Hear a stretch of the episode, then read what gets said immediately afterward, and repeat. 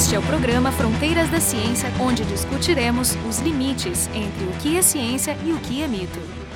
Todo mundo sabe que o distanciamento temporal é um forte mecanismo de esquecimento. Né? Acontece com todo mundo, mas além do indivíduo, esse mecanismo ele também age numa escala maior, na escala da sociedade. As novas gerações, por exemplo, elas não conheceram as desgraças que eram diversas doenças. Né? Polio é um exemplo que foram, na prática, se não totalmente, erradicadas pelas vacinas. E por isso hoje existe uma minimização desses riscos que permite o surgimento de movimentos negacionistas e, e anti-ciência com consequências catastróficas para a sociedade. Algo parecido acontece na história com o nazismo, lá das décadas de 30 e 40 do, do século 20, que está ficando também um evento remoto no passado e, justamente por esses mecanismos de esquecimento social, está voltando. Então é importante que essas memórias sejam constantemente refrescadas e, mais do que isso, né, que a, a história seja passada limpo à medida em que novas evidências vão aparecendo e, e, se acumulando. Então, no episódio de hoje, a gente vai falar desse período que inicia logo antes da Segunda Guerra Mundial, com a chegada do Partido Nazista Alemão ao poder, e movimento esse que teve ramificações aqui no, no Brasil, particularmente no Sul. Nosso convidado hoje é o Alexandre Fortes, que é professor de História e Humanidades Digitais na Universidade Federal Rural do Rio de Janeiro. E conversando com ele, eu, Jefferson Arenzon, do Departamento de Física da URGS, e o Jorge Kilfeld, da Biofísica, também da URGS. Então, Alexandre, o Partido Nazista Alemão foi criado em 1920 e o Hitler assumiu o poder alguns anos depois, em, em 33. Como que essa ascensão lá na Europa, né, como que isso repercutiu aqui no Brasil? Bom, inicialmente o nazismo não era um movimento particularmente forte na, na, Alemanha, né? Tanto assim que, como você mesmo já disse, ele levou aí 13 anos para chegar ao poder e só chegou ao poder depois de uma sequência de crises, né, em que a Alemanha não conseguia se restabelecer, se reestabilizar depois da Primeira Guerra Mundial, né? Conviveu com uma situação de hiperinflação, altíssimo desemprego, né? Além do, do ressentimento por conta do que era considerado uma espécie de humilhação que foi a derrota da Primeira Guerra Mundial, né? Então esse é um pouco assim o contexto que foi criando condições para que esse movimento, que era, digamos, um pequeno movimento extremista, né, que tentou um primeiro golpe né, em Munique em 1924, que inclusive levou o Hitler à prisão e tal, e só então no começo dos anos 30 que começa a aparecer como uma força capaz de ter uma influência maior na política alemã. Né? Mesmo assim, ele, eles chegam ao poder sem ter uma maioria, né? chegam ao poder num sistema proporcional, mas depois da chegada ao poder é que eles vão então suprimir todos os demais concorrentes, né? os, os comunistas, os social-democratas, né? E vão criar então mecanismos para transformar, né, o que foi uma chegada ao poder por vias democráticas numa ditadura absoluta, né? Então, no Brasil, a gente encontra elementos de influência nazista muito maiores a partir dessa chegada do movimento nazista ao poder em 1933, né? Já então como governo do movimento nazista, ele acaba se misturando muito aproveitando muito uma espécie de patriotismo alemão ou cultivando esse vínculo com as origens, né? um sentimento de orgulho, inclusive, porque, de fato, do ponto de vista econômico,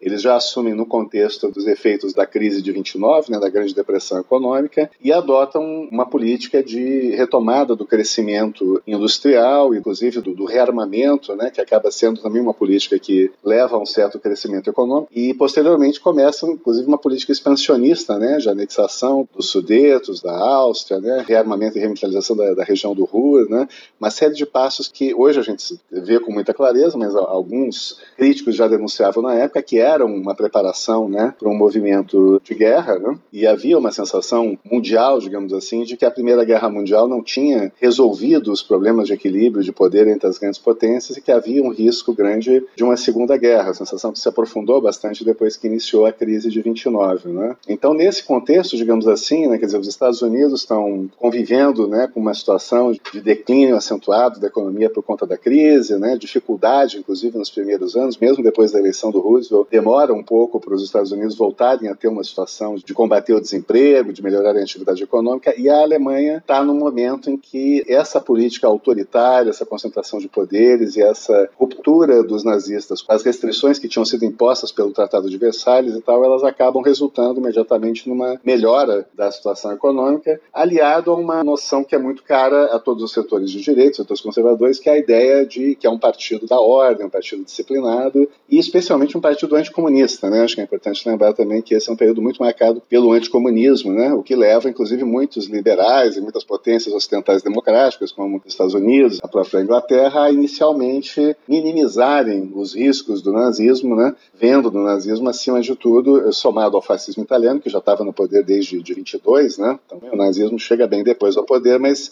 ele é visto como uma expansão né, de um tipo novo de movimento político que já tinha chegado ao poder num país, não com o mesmo peso, não com a mesma importância mundial que a Alemanha, né, mas sem dúvida um país muito importante também, que era a Itália, com a Alemanha havia essa mistura, digamos assim, um pouco, né, de é, simpatia pelo lado anticomunismo, por essa ideia da ordem, mas uma certa preocupação por conta do histórico militarista da Alemanha e do poder né, desproporcional, digamos assim, que a Alemanha, depois da unificação, sempre teve na Europa. Né? Antes da guerra, apoiar o, o, partido nazista não tem necessariamente né, o mesmo significado que apoiar durante ou depois. Né? Qual é a, a, influência que tinha o, o, partido nazista, o próprio governo alemão, nas comunidades de descendentes e imigrantes alemães aqui no, no Brasil, né? Porque o, o Brasil declarou guerra à Alemanha já no, na metade do, da, da, guerra, em, em 42. A pergunta é qual é a influência sobre essas comunidades, né? E como esse, esse evento da entrada na guerra, se isso mudou, se esse evento foi um divisor de águas ou o apoio continuou existindo? Eu acho que tu já indicaste aí, né, a importância de periodizar as coisas, né? Tentei algumas referências para entender significados diferentes, né, que as coisas vão assumindo, né? Sem dúvida, a guerra, a declaração de guerra em si é um divisor de águas importante, né? Mas eu diria que existem alguns anteriores até aqui no Brasil, né? Inicialmente existe essa mistura né, entre simpatia, uma coisa é uma militância ativa né, no, nas organizações nazistas. Existem listas que foram feitas pela DOPS do Rio Grande do Sul, eu tenho cópias de várias delas, já nos anos 40, quando a atividade do Partido Nazista tinha sido colocada na ilegalidade no Brasil. Quer dizer, no momento que o Brasil se declara neutralidade em 39, ele declara ilegais todas essas organizações afiliadas a movimentos políticos estrangeiros. De direita, né, porque os de esquerda já eram, né, já tinham sido, já estavam na verdade. O comunismo já tinha sido colocado na ilegalidade há muito tempo. Agora, o partido nazista no Brasil funcionou abertamente até 39, tendo uma adesão razoável e funcionando muito integrado ao serviço diplomático alemão. Então, só para dar um exemplo, eu localizei na correspondência do consulado dos Estados Unidos, de Porto Alegre, um convite de 1936, que era um convite do consulado alemão para o consulado americano para comemorar a data nacional alemã, o 25 de abril, com toda uma festividade que incluía inclusive um desfile do Partido Nazista. Quer dizer, eles estavam no Brasil convidando os americanos para assistir um desfile do Partido Nazista como parte da celebração da data nacional alemã. Eu quero dizer o seguinte: se você vê uma foto com a bandeira nazista antes de 39, especialmente, você precisa contextualizar isso. Começa a haver uma tensão com esse movimento expansionista ainda antes do início da guerra, 36, 38, e tal, já começa a haver uma tensão e aí acontece uma coisa importante que um professor, que na verdade é o grande especialista no nazismo no, no, sul do Brasil, né, o professor René Goethe chama muito a atenção para o fato de que houve uma, uma diretriz de filiação das associações alemãs no Brasil, né, sociedades recreativas, né, esportivas, culturais, isso vai desde sociedades de canto, clubes de tiro, né, clubes de bolão. Quando veio essa diretriz de filiação das sociedades alemãs ao nazismo no Brasil, muitos líderes da comunidade alemã reagiram muito fortemente e houve inclusive brigas. E essa diretriz não prevaleceu, na maior parte dos casos ela foi rechaçada. Então é importante dizer que o A.J. Renner, né, assim como Alberto Bins, que eram os grandes líderes da colônia alemã no período, eles foram contrários a essa subordinação né, das sociedades alemãs ao, ao nazismo Né? E isso até fica comprovado por um outro documento, a lista dos contribuintes do Partido Nazista apreendida pela DOPS do Rio Grande do Sul em 42. Então, nessa lista está o Otto Ernst Mayr, né, fundador da VAG, como contribuidor do Partido Nazista em 42. Interessante dizer que o Otto Ernst Mayr já tinha sido preso em 1940 num episódio de instalação de rádios transmissores num vapor alemão que estava detido no porto do Rio Grande. E esses rádios transmissores eles serviram de cobertura para navios alemães alemães, né? Graf von Spee, né? Que entrou em batalha com os ingleses né? em Punta del Este e foi afundado. Então, o Otto Ernest Mayr, quando ele foi preso pelo DOPS, ele declarou que era membro do braço eh, trabalhista sindical né, do partido nazista, né, que era o Deutsche Arbeitsfront, e que contribuía para a associação previdenciária do partido. Mas ele negava ser membro do partido em si, o que é uma sutileza muito difícil de se dar valor. Né? Em 42, eh, quando se aprende o bloco de recibos do cobrador do partido nazista, ele está lá ainda contribuindo regularmente com o partido. Então, por isso que eu digo que o Ernest Mayr era nazista. Além do fato de que a Varig, além de bancar toda essa operação de instalação de radiotransmissões, eles transportavam correspondência, material de propaganda, jornais do Partido Nazista, etc, etc. Mas quem mais estava lá na lista de contribuintes financeiros? Né? Dois herdeiros da, da família Neugbauer, né? aparece como João e Hans, e também, coincidentemente, João e Hans Wallig. E aparece também Dreyer, que eu tenho a impressão que é da família Dreyer, da fábrica de bebidas. Né? Isso eu lembro de cabeça, assim, de alguns exemplos, mas não aparece o Alberto Bins e não aparece o Renner. O que eu estou querendo chamar a atenção é, houve uma divisão. Alguns seguiram no período em que não havia mais dúvida né, sobre o caráter do movimento nazista, e outros, digamos assim, tiveram alguma participação, algum contato nesse período em que estava muito misturado o nacionalismo, o orgulho patriótico alemão com o nazismo, e depois se distanciaram. Tu está dividindo o período que é normal para interpretar contextualizadamente, né? Digamos, adesão ao nazismo na fase pré-guerra e no pós-guerra guerra quando muitas coisas vieram finalmente à tona. Mas eu acho que na verdade não muda muita coisa, porque teor da, da ideologia nazista, mesmo antes ele ir para finalmente, né, era essencialmente triunfalista, nacionalista, com uma concepção assim meio mitificada de um poder de natureza racial, é racista, ou seja, ostensivamente agressivo, né?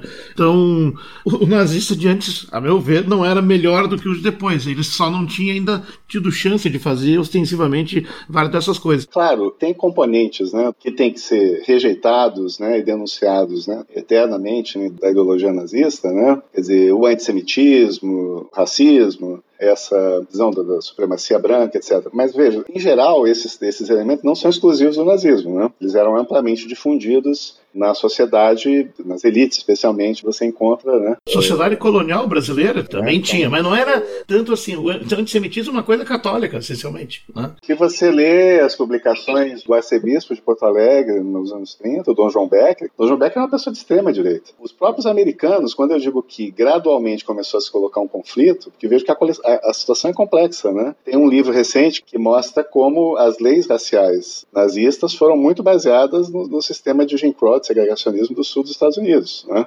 Uma das hipóteses que eu estou trabalhando um pouco agora no meu projeto de livro é que houve uma certa influência recíproca entre Brasil e Estados Unidos para tentar buscar novos paradigmas para lidar com a questão racial, né? muito influenciada por essa contingência de ter que enfrentar uma guerra contra um bloco que se definia muito ideologicamente pela ideia da supremacia racial branca, ou japonesa, no caso dos japoneses, né? que foi o eixo. Né? Então, de fato, quando eu estou fazendo a distinção, eu também queria dizer o seguinte: o que, que a gente diz assim de envolvimento com o nazismo? Né? Isso que eu queria chamar a atenção. Se você é cônsul americano e recebe um convite do consulado, você não está em guerra, está no período, digamos, de paz recebe um convite do consulado alemão para participar de uma cerimônia de celebração e tal, provavelmente o cônsul foi, eu não tenho essa confirmação, certo?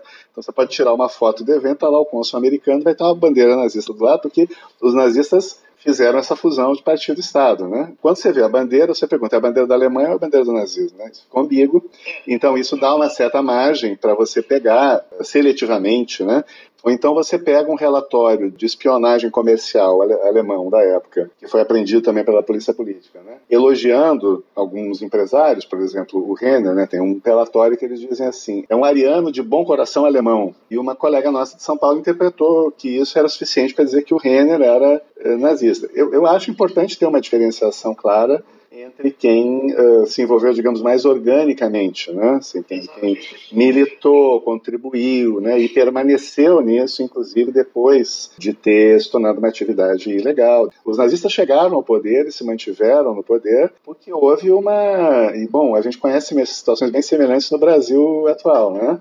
Não são só os fascistas que chegam sozinhos ao poder. Os fascistas só chegam ao poder porque eles contam com um apoio ativo ou passivo de uma maioria bem mais ampla. Né? Você, nunca, você nunca consegue ter um movimento fascista que ativamente agregue mais do que 20, 30% da população para chegar ao poder, você tem que ter por dias eleitorais pelo menos 50%. Então, existe algum grau de cumplicidade de outras formas e tal, e evidentemente isso tem a ver com elementos ideológicos compartilhados entre outros setores conservadores e o próprio nazismo, né? Talvez a gente até pudesse dizer assim, havia um, um antinazismo de elite e um antinazismo de esquerda. O antinazismo de elite, que eu estou chamando, é porque nessa divisão e nessa ação do Binz, do Rennes e de outras lideranças contra essa diretriz de filiação né, das sociedades ao partido nazista, uma coisa que influencia também é o seguinte: o nazismo é um movimento plebeu. E, num certo sentido, ele dá um espaço para um cara como Hitler, que era de fato uma pessoa de, de uma origem social humilde, digamos assim, chegar ao poder. O líder do Partido Nazista em Porto Alegre era um esmaltador de fogões da Varig, se não me engano. Ou seja, um operário qualificado.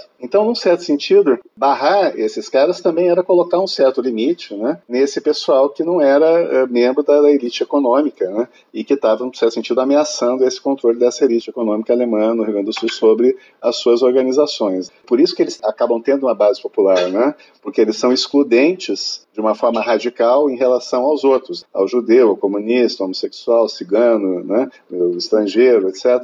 Mas eles são inclusivos dentro do ambiente da comunidade étnica nacional. Né? Os nazistas na Alemanha mesmo diziam que os industriais tinham que se converter em líderes de fábrica e tal. E essa organização ao qual o Otto Smeyer era afiliado, né, ela era muito poderosa na Alemanha e muitas vezes eles tinham um representante dentro de cada fábrica que uh, às vezes peitava os donos das fábricas e tal, dizendo que, uh, afinal de contas, todos os cidadãos membros da comunidade étnica nacional alemã, né, o que excluía todos aqueles que não se encaixavam, mas que aqueles ali tinham que ser, ter direitos respeitados, etc. Eles tiveram todo um programa de previdência social, ampliação de até de lazer, né, criaram colônias de férias, inventaram o Volkswagen para literalmente é o carro do povo, etc. Né? Agora, o antinazismo de esquerda, o principal líder no Brasil todo, né, era um antigo anarquista, é antigo assim em termos de atuação, né, atuava desde o início do século no Brasil, Friedrich Nietzsche, ele ganhou matérias de destaque na revista Diretrizes, que era uma revista importante, mais independente, mais crítica durante o Estado Novo, né? Publicou vários jornais anarquistas, né, no Rio Grande do Sul. Esse cara, então, foi um líder importante da organização de um movimento antinazista de, esquerda, especialmente no Rio Grande do Sul, com uma certa influência no restante do sul do país, mas que ganhou alguma projeção também para fora, né? Eu acho que o fator determinante para adesão ao, de fato, era a presença e o engajamento ativo de empresas alemãs. Por isso que eu estou chamando a atenção. Empresas alemãs você tem em várias partes do país, não só no sul, mas São Paulo, por exemplo, é um caso, até para o seu centro econômico do país. E o que é importante levar em conta é o seguinte: depois que os nazistas chegaram ao poder, especialmente entre 34 e 39, foi o auge da influência econômica da Alemanha no Brasil. Porque o Getúlio queria fazer uma série de acordos com os Estados Unidos, o Oswaldo Aranha ficou tentando, tentando, tentando, não conseguia. Os alemães, nesse movimento de reerguimento da economia e tal, eles ofereceram uma série de acordos muito favoráveis, inclusive usando um marco especial, um marco de compensação, que foi uma invenção de uma espécie de moeda fictícia, evitando ter que converter o valor das exportações e importações em libra ou em dólares. O Brasil abriu uma filial do Banco do Brasil em Berlim e ficava com crédito do que vendia de, de commodities, né, de café, cacau, algodão e tal, que resolvia uma série de problemas, porque, por exemplo, os Estados Unidos raramente compram algodão do Brasil, porque eles produzem algodão, né? assim como não compram laranja, né? Mas os alemães não, os alemães tinham interesse em comprar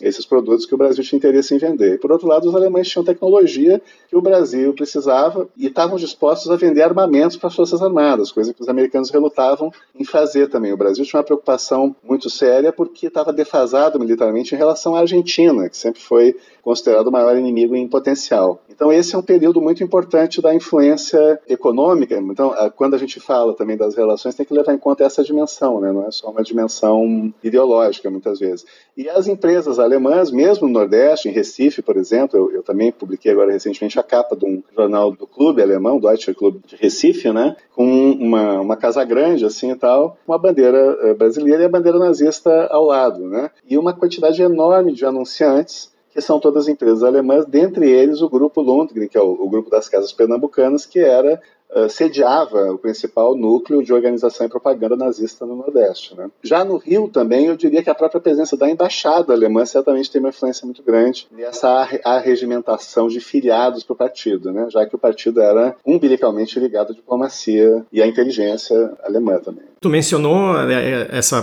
presença econômica alemã, né? então se a gente junta isso com a simpatia ao, ao nazismo, isso certamente era algo que nesse momento preocupava também os, os americanos, né? tanto que existiam listas de funcionários de empresas né? no, nos arquivos do, do, do, FBI, eu acho, que eram considerados nazistas. Né? Porque, claro, não era só redes de espionagem alemãs que, que existiam no, no Brasil, né? existia também os americanos faziam espionagem, mapeavam território. Então, isso se manifestou muito na, no caso da, da, da aviação comercial, né?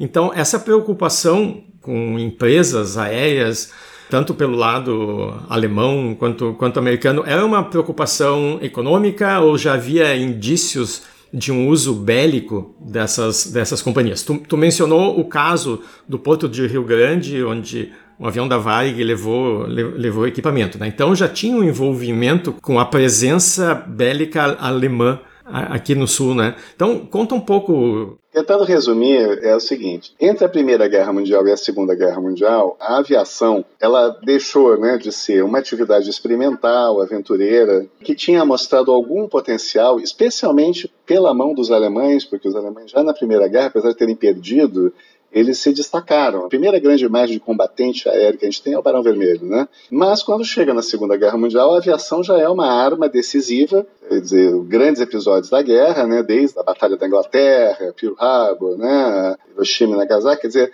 os bombardeios foram uma coisa decisiva na Segunda Guerra Mundial. Então, ou seja, entre a Primeira Guerra Mundial e a Segunda, tanto a aviação militar como a aviação civil se estruturaram no mundo. E a Alemanha teve essa situação, que ela foi derrotada e ela ficou muito limitada pelo próprio Tratado de Versalhes em relação ao potencial de fabricação de aeronaves, treinamento de pilotos, implementação de linhas aéreas, tanto domésticas quanto internacionais. Eles foram achando formas de driblar isso. Né? E uma delas foi investir na criação de empresas em parceria né, com capitais locais na América do Sul, trazendo aviões alemães, pilotos alemães, e que de fato eram basicamente controladas pela Alemanha com parcerias. Né? Uma delas foi a Vale, outra foi a VASP, outra foi a Condor, que depois virou Cruzeiro. Então eles constituíram um amplo sistema que também envolvia toda a região andina, né? Colômbia, Peru, Equador, depois no, Prata, né? Argentina, Uruguai. A rede de aviação sob influência alemã era muito grande. E os americanos, a geopolítica americana, no final, quando eles se consolidam como potência no século XIX, ela olha prioritariamente né, para o Pacífico e para o Caribe como áreas, digamos assim, de preocupação maior. Tanto assim que eles vão ter postos avançados, né, eles vão tomar o Havaí e vão manter, ter a guerra hispano-americana para manter influência no Caribe, estabelecer protetorado em Cuba e controlar Porto Rico e tal, porque essas eram, digamos, a esfera né, de defesa deles era focada muito, não tanto na América do Sul. Mas em 38, o alto comando americano e o Roosevelt e tal se dão conta de que a Alemanha está se expandindo, a Alemanha tem essa tradição e essa força e que a aviação, crescimento, modernização da aviação acabou com a relativa segurança que o isolamento marítimo trazia tradicionalmente aos Estados Unidos porque basicamente os alemães poderiam facilmente tomar o norte da África, como fizeram no começo da Segunda Guerra, e a distância entre o Nordeste brasileiro, Natal especialmente, e o, oeste da África, já havia autonomia de voo suficiente para cruzar. Então, contando com essa rede de aviação civil estruturada aqui no Sul, né,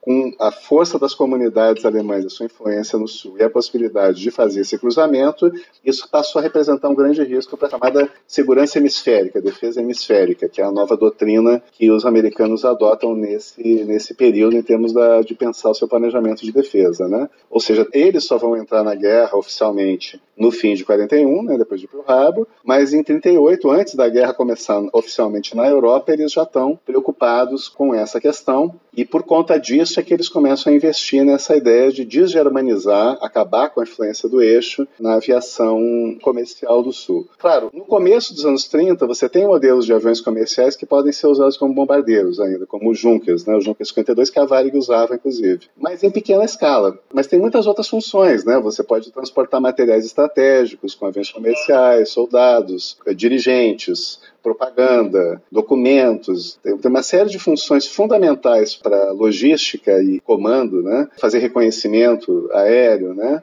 Uh, missões de escolta em alguns casos. É uma, há uma infinidade de funções nas quais a aviação comercial é, pode dar suporte ou ser intercambiável com a aviação estritamente militar. Por isso que esse amplo sistema que os alemães tinham construído aqui entre os anos 20 e o começo dos anos 30, ele passa a representar uma, eles dizem claramente, a maior ameaça militar a segurança do hemisfério ocidental, do qual nós somos incluídos. Não teve uma história que o Edgar Hoover elaborou uma hipótese lá que essas empresas, que era no caso a Varg e aquela concorrente que sucedeu a Lufthansa, a sindicato Condor, né? Condor. Parece que o Hoover desconfiou que essas empresas estavam se organizando para preparar um ataque inclusive com explosivos armazenados na Amazônia, para passando por ali, pegar os explosivos e bombardear o canal do Panamá, que é estratégico. É, é, e depois se provou ser uma paranoia só, né? A questão toda é que você trabalha com cenários. Então, por exemplo, depois de Pearl Harbor, a mensagem dos americanos é para acelerar esse negócio da, da germanização das empresas, porque eles dizem o seguinte: nós estamos envolvidos agora totalmente numa guerra no Pacífico. A gente tem que ter segurança de que não corre nenhum risco no Atlântico. E, Alexandre, uma parte da tua tese foi justamente com o envolvimento da Varig, né? E a Varig ela é, um, é um mito aqui no, no Sul e é um pouco tabu falar sobre isso, né?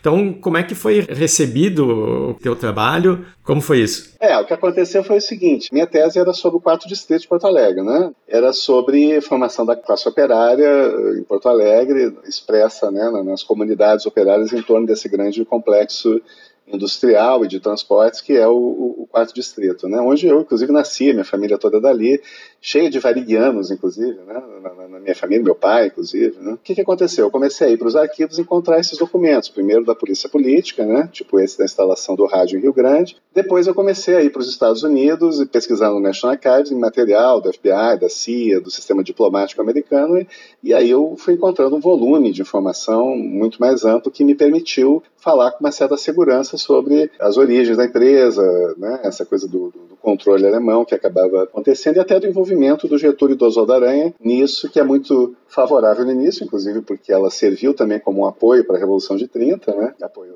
é, militar, né, limitado também, mas serviu, né, mas depois eles têm consciência né, dos vínculos, especialmente do Maier, né, com a Alemanha, e isso começa a virar um problema quando o Brasil já está negociando essa adesão aos Estados Unidos, no contexto da Segunda Guerra. Né.